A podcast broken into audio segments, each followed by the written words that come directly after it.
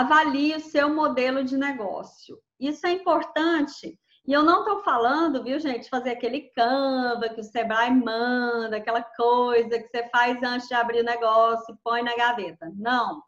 Eu estou falando aqui na prática mesmo, de você parar para pensar como que vai ser a estrutura desse negócio, se você vai ter sócio, se você precisa ter um sócio ou não, quem é que vai estar com você nessa jornada, ah, como que você vai chegar a um possível cliente, como que esse possível cliente vai se converter a um cliente de fato, qual vai ser a jornada dele, né?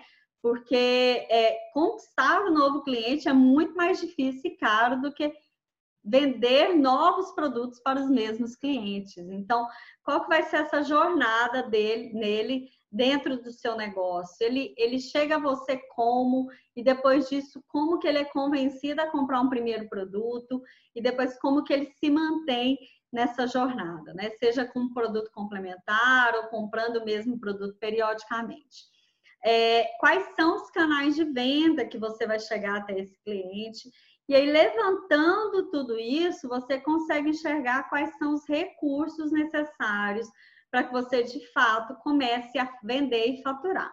E aí, tem muita gente que faz caminho inverso, né? Ele fala: não, hoje meu recurso é esse, então, o que eu posso oferecer para o meu cliente é X. Não, lembra que lá no passo 2 a gente falou que o que você vende, o que você oferece, tem que resolver a dor ou aproximar as pessoas do sonho delas?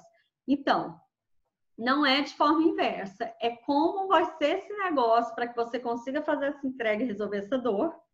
E aí, depois disso, você enxerga quais são os recursos necessários para poder fazer essa venda. E aí, uh, vou te dar um exemplo. Eu tinha um cliente que na pandemia falou: não, era mercado de alimentação. Na pandemia falou: não, tá resolvido, eu vou trabalhar com delivery, que ela não trabalhava até então, vou trabalhar com delivery, e até deu muito certo. Só que aí ela manteve o preço de venda que ela praticava na loja.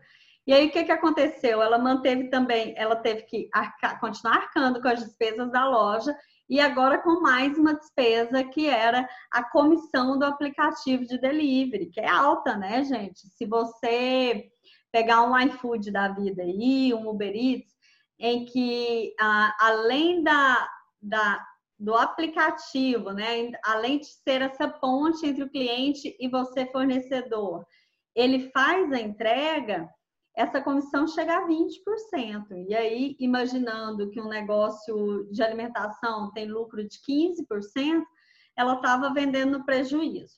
Então, entender qual é o canal de venda e quais os recursos necessários para que essa venda aconteça é o que vai garantir que o seu negócio está num caminho financeiramente saudável também.